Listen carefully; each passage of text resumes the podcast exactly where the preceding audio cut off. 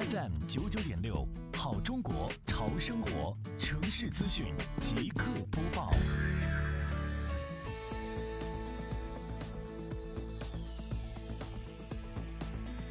近日，杭州市西湖区综合行政执法局双浦中队积极开展文明城市创建工作，取得实效。创建一线的工作人员们顶着四十度的高温天气，开展不间断的巡查整治行动，重点对辖区内的出店经营、无证摊贩、路面不洁、乱拉、乱挂、乱停车、乱堆物等问题进行集中整治，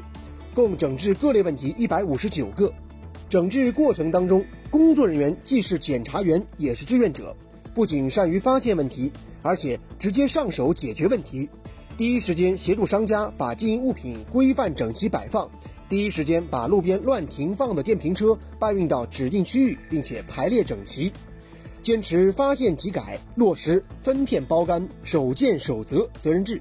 确保问题第一时间发现、第一时间解决。以最高工作标准扎实推进文明创建工作，